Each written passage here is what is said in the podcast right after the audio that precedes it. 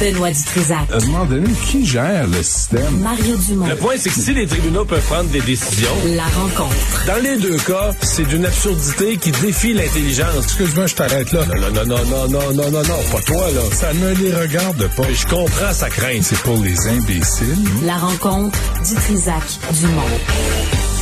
Bonjour Mario Dumont, bonjour Benoît Dutrisac. Hello. Alors dites-moi, euh, euh, euh, ce qui est arrivé hier, on peut pas dire qu'on on, c'était pas un risque qu'on connaissait cette personne-là. Une personne sur 100 000 qui risquait d'avoir des complications avec AstraZeneca, ben elle a maintenant un nom.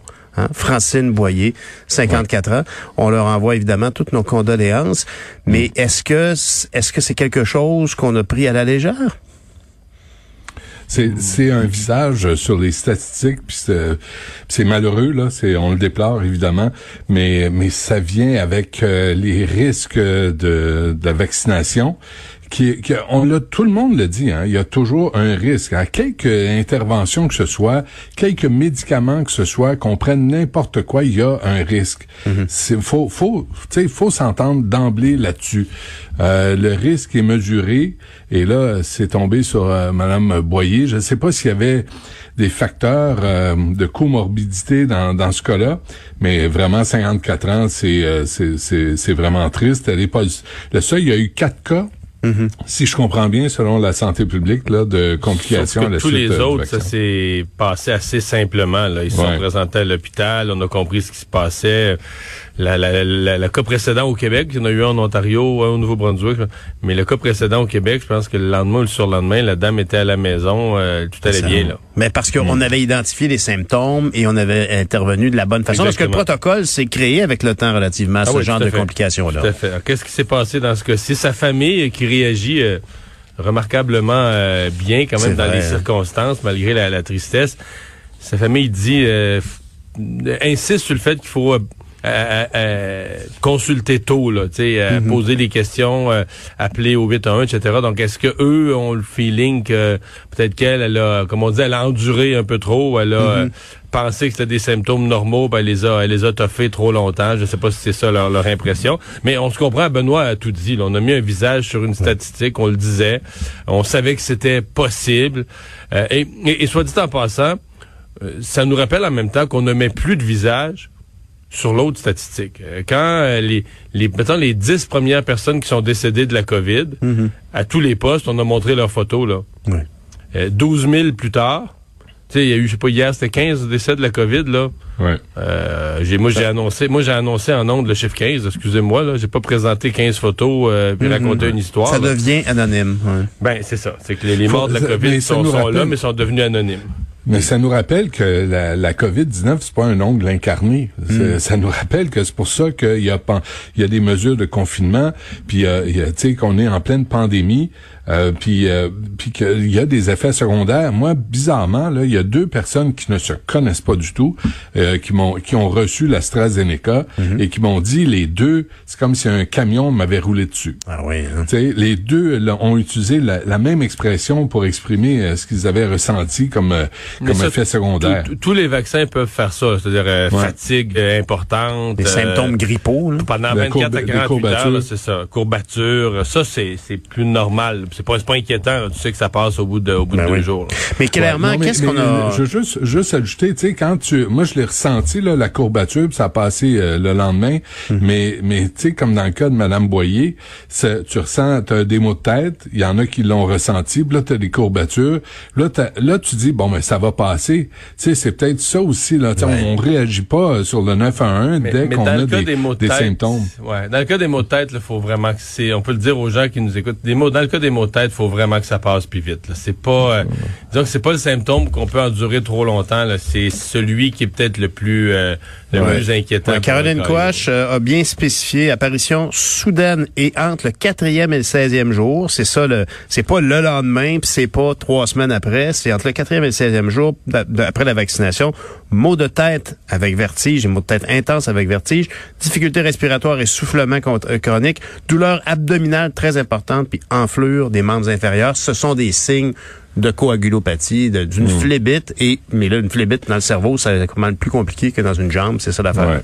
Mais- En tout cas, souhaitons que les anti-vaccins fassent preuve d'un peu de décence aujourd'hui. Mhm. Tu sais, qu'ils sautent pas sur le cas de Madame Boyer pour dire, ben, vous regardez, je, je- on vous l'avait dit, là. On vous l'avait dit qu'ils sont en train de vous empoisonner, puis Mhm. vous, euh, ils vous injectent des saloperies. J'espère que ces gens-là vont faire un peu preuve de décence aujourd'hui, là, pour, euh, le, pour le respect de Madame Boyer. Oui, tout à fait. Mais, mais en, en terminant sur ce sujet-là, est-ce qu'on peut s'attendre à vraiment comme pas une, pas une enquête du coroner, mais essayer de bien comprendre y a-t-il eu une faille dans l'hypervigilance dont, auquel réfère souvent Ben, le ministre Dubé euh, dans le je Boyer? convaincu que je suis convaincu que c'est en cours, là, qu'on regarde Mhm. tous les aspects. En même temps, on va probablement regarder aussi ce, est-ce que ça peut être croisé avec euh, un autre problème de santé de cette dame-là qui fasse qu'on n'administre plus là, le vaccin AstraZeneca à des gens qui auraient cette même condition. Je suis convaincu qu'on va aller de, de, de fond en comble à regarder tous les aspects de, de ça. Euh, ça soulève, ça va quand même soulever la question des, euh, des prochaines livraisons d'AstraZeneca parce que là, les gens plus âgés sont tous vaccinés ou en tout cas très très largement vaccinés. Euh, les prochains groupes sont des gens encore plus jeunes. L'AstraZeneca, bon, là, cette dame avait 54 ans, mais l'AstraZeneca, il semble que plus on est jeune, plus le risque est, est élevé. Euh, donc, est-ce que euh, si on nous offrait, je sais pas moi, un autre, un autre million ou un autre deux millions d'AstraZeneca, est-ce qu'il y a encore preneur? Là? Ça, c'est une question quand même euh, au, au Québec, une question bien réelle questions, qui se pose. il y a- mais il y a des questions qui se posent aussi sur le Johnson Johnson qui s'en vient. Tu sais, c'est une dose. Il y a eu aussi euh, des, des questions sur les effets secondaires. On n'a pas bien bien le choix. Honnêtement, là, on n'a pas le choix. Tu sais, c'est- la COVID ou tu, tu- c'est le vaccin. Puis le vaccin, ben il est contrôlé, il est évalué. C'est des risques calculés. Tu sais, fait que là, faut faut faut faire confiance à la science. Est-ce que je peux prendre un moment? Et sans et vraiment sans euh, sarcasme, sans ironie là, euh, remercier Sébastien Duclos euh, qui témoigne dans le journal Oui. aujourd'hui là. Cet homme-là, euh, père de famille, 55 ans, il a quatre enfants, il il, il révèle euh, tu sais qu'il a, il a fait il a fait il a reçu sa sœur, ses enfants à la maison euh, pour le pour Pâques. Puis lui, il, a, il, il dit on n'a pas fait le party, pas d'accolade, pas de bec, euh, on commandait notre euh, nos- l'épicerie par internet. Je pense que c'est- quelqu'un qui faisait attention, euh, qui prenait les précautions nécessaires, qui a suivi les consignes sanitaires. Juste, par- juste à part qu'une petite exception, on a vu la famille. Et là, il y a 13 membres de la famille infectés, 7 collègues de travail euh, infectés, 8 proches ont été hospitalisés et 4 se sont retrouvés aux soins intensifs. Puis il dit, c'est comme si j'avais pris mon ma voiture, euh, tu sais, avec Ouais. les facultés affaiblies. Je veux dire, qu'ils le disent, et, et je pense qu'il y a bien des Québécois qui peuvent lire ce témoignage- témoignage-là et dire, c'est vrai que j'ai croisé ma famille à un moment donné à un anniversaire, à sais, une fête quelconque, puis j'ai essayé de plier les règles un peu, de contourner les règles, puis lui il, il admet tu sais que cette incartade là ben ça ça, ça a Ça a causé eu des, des, des dégâts, conséquences. tu sais. Mm, Mm. Tout à fait, effectivement. Non, mais l'exemple est intéressant à lire parce que justement, euh, souvent quand tu entends parler les gens, quand on parle de tricher, les gens racontent là, le, le- le plus gros party qu'on a vu aux nouvelles de gens qui ont fait, tu sais, des- qui étaient 30 dans un chalet, puis tu sais, et, et- et les gens racontent ça, se- sont outrés de ça, mais ils vont moins euh, vont moins inclure leur propre justement là, ben, à Pâques, là, on a vu un peu de monde, puis la famille, puis la belle-sœur, puis un autre, puis là, nos parents sont venus, puis on s'est vu un petit peu, puis tout ça. Ça, on l'inclura pas parce qu'on va dire, voyons, ça c'est c'est raisonnable. Tu sais, on n'a pas fait un gros party, puis comme le monsieur dit, là, il n'y a pas eu d'accolade, on a fait attention, on avait commandé notre épicerie en ligne. on- Mais on peut, ça, on jamais- peut pas, on peut pas se Mais mentir à soi-même ici. là. mais c'est ça, puis c'est la malchance, là, tu Lui, au moment où il reçoit, euh, il est justement au moment où il y a la COVID, mais il ne sait pas encore, il a pas encore les symptômes, il est contagieux. Et durant sa fin de semaine, là, il étend ça à tout le monde. tu sais. Donc, euh, lui a pas l'impression qu'il a posé un geste, il était pas malade, il faisait pas de fièvre, il avait pas de problème particulier, il reçoit tout le monde, tout est bien cool. Là. Ouais. Jusqu'à temps que tu te rends compte, tout le monde se fait tester, tout le monde est positif, il y en a huit à l'hôpital. euh, Oui, effectivement. Mais ça nous mène d'ailleurs à, à- à se demander comment réagir à la- à- au hiatus dans la, la pandémie actuellement au Québec. Là. Au Québec, ça va vraiment bien. On peut se demander pourquoi. Puis on voit ici la prudence du gouvernement dans ses annonces d'hier sur le déconfinement. On y va très, très, très, très doucement. Est-ce que vous êtes satisfait de, de, de, de la prudence du gouvernement actuellement? Ben moi, je dois dire que j'ai changé pour un là-dessus. J'étais... Euh, ben, ma, nature, c'était d'être pro euh, pro confinement quand, quand il fallait le faire, quand le nombre de mhm. cas était à la hausse, mais assez agressif sur le déconfinement. Je me souviens, là... Euh, après la première vague, même chose après la, deuxième vague, de dire ben là écoute, tu peux pas laisser des commerces fermés, laisser des gens fermés, c'est toute une contrainte. quand le mhm. nombre de cas descend, il faut que tu donnes un coup. Et je dois avouer que chat échaudé craint l'eau froide. Là, je commence à être échaudé. Puis je pense que les gouvernements de toute la terre le sont euh, probablement un peu aussi. De dire ouais, on peut pas se faire prendre une fois dans un piège. Tu dis je le savais pas, mais tu peux pas te faire prendre trois fois dans le même piège. Et là, euh, variant, très contagieux. On a l'impression que dès qu'on baisse la garde un peu, que même, même à l'intérieur du Québec, dès qu'une région se fait dire ah là ça va un peu mieux ou on relaxe les mesures, euh, c'est pas compliqué. Deux semaines après, c'est reparti. Hmm. Et on peut pas, on peut, on peut pas raisonner un virus. Tu sais, on peut pas négocier avec le virus. c'est comme... C'est dire, dire au virus, là, c'est assez, là, ça fait, non, ça fait deux mois, là. Je, je, répète toujours, c'est comme les intégristes religieux. Faut, tu, tu, leur dis oui, tu leur dis non, mais il n'y a pas de négociation entre les deux. Ils comprennent pas un ou l'autre, tu sais. Fait que le virus, c'est soit tu t'en protèges ou soit tu, tu prends les risques. Puis on veut plus prendre de risques parce qu'on a eu beaucoup trop de morts au Québec jusqu'à maintenant déjà. On voit ce qui se passe en Ontario, on voit comment ça dégénère, on voit ce qui se passe en Inde, euh, tu sais, des rassemblements religieux, rassemblements politiques, complètement débiles, pas de masque. Hmm. Ben là, là, ils, enterrent leurs morts. Fait que on veut, on veut pas ça. Est-ce que moi j'aurais aimé que M. Arruda ait un discours un peu plus, euh, M. Legault aussi, un, peu plus euh, avec un peu plus d'espoir, tu sais. On se donne, on, est rendu là, là. On est en dessous de 1000 cas par jour. Ça peut reprendre à 1500 puis à 2000 comme ça. Mhm. en une semaine. Mais si on continue les efforts, là, on, lundi, là, on va, le couvre-feu, euh, couvre-feu passe à 9h30. On n'a pas d'études, là, vraiment mais, mais on a, moi, j'ai l'impression que le couvre-feu est la clé du succès là-dedans. Oui, mais oui, de toute évidence. Mais, mais je pense que toute l'équipe hier était un peu sous le choc de, de cette nouvelle qu'il savait pour Mme Boyer. Oui, mais je pense que ça venait assombrir quand même. On avait, c'était juste des bonnes nouvelles hier. Hein? Oui. Euh, la vaccination va plus vite que prévu. La date du 24 juin va vraiment être atteinte. On est proche d'ouvrir pour la population en général, à mon avis, à une couple de semaines. Euh, le nombre de cas est en baisse. On pouvait euh, repousser le couvre-feu à Montréal. généralement, les nouvelles étaient bonnes. Puis on est passé en dessous des 1000 cas. On est repassé en dessous des 1000 cas. Puis ça semble tenir, en tout cas, une couple de journées consécutives.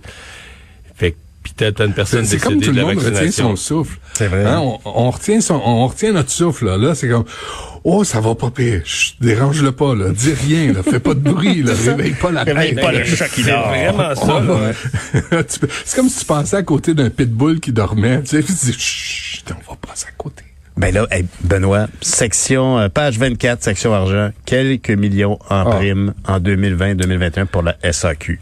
Comment, tu sais, la prime à la pandémie, vraiment là, euh, à, Madame Dagenet là, qui, qui a pas de gêne. Hein. Moi, j'admire ces femmes-là, ces hommes-là qui arrivent devant devant les commissions parlementaires puis qui disent pas de gêne, on mérite euh, des des primes. En passant, tu tu parlais à Michel Gérard tantôt mhm, là, mhm. puis euh, pour pour être précis, en 2019-2020, 1879 employés et cadres s'étaient partagés près de 10 millions de dollars. De ce montant, à peu près 7 millions et demi ont été versés aux dirigeants et aux ah, ben. non syndiqués. Fait que c'est les petits patrons, les gestionnaires qui doivent, qui, ont, qui avaient tout un défi à relever pendant la pandémie. Tellement de compétition. Les, ventes ont progressé.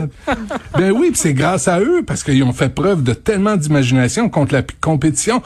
Ah ben non, il n'y a pas de compétition, c'est un monopole. C'est un monopole, puis le salaire est pas assez élevé, le salaire est pas assez décent, la pension à vie n'est pas n'est pas encore suffisante. Ça hmm. prend des primes. Ça prend des primes pour les garder heureux. Y a-tu un ministre qui va dire ça suffit? Ça suffit. Hmm. La SAQ finit les primes aux gestionnaires. T'es pas content de la job? Laisse ta place, on va en trouver. Il y en a 13 à 12 ans qui la veut. Parce que là, on va te payer jusqu'à la fin de tes jours. Puis en plus, on te donne des primes. Puis en plus, on te donne une prime de départ quand tu décides de t'en aller au privé. Là, tu dis, ça va faire. Ça va faire. Ils ont rien à se féliciter, ces gens-là. Ils ont rien accompli. C'est un foutu monopole. qu'est-ce que tu veux? C'est, moi, ça me, ça me dépasse. Puis elle, elle va, ma- euh, Madame Dagenet, là, s'en va sans gêne dire, les prix vont augmenter parce que, euh, c'est des problèmes de transport. transport maritime. Hey, hey, hey, va hey. sûrement augmenter, entre autres, pour des primes. Mario, c'est-tu, c'est-tu unique au Québec, cette situation-là? Ben non, pas du tout. Ben, en fait, c'est unique au Québec. Je comprends que là où ils n'ont pas euh, de, de société d'État Mhm. euh, du genre, pas nécessairement. Mais non, pas du tout. Puis c'est- c'est c'est aussi... euh, parce que c'est- moi, ça fait des années que je vois ça. Il y, a- il y a toujours un peu d'hypocrisie là-dedans parce qu'il y a beaucoup de cadres qui... Par exemple, la SAQ va aller chercher un cadre qui est dans le privé.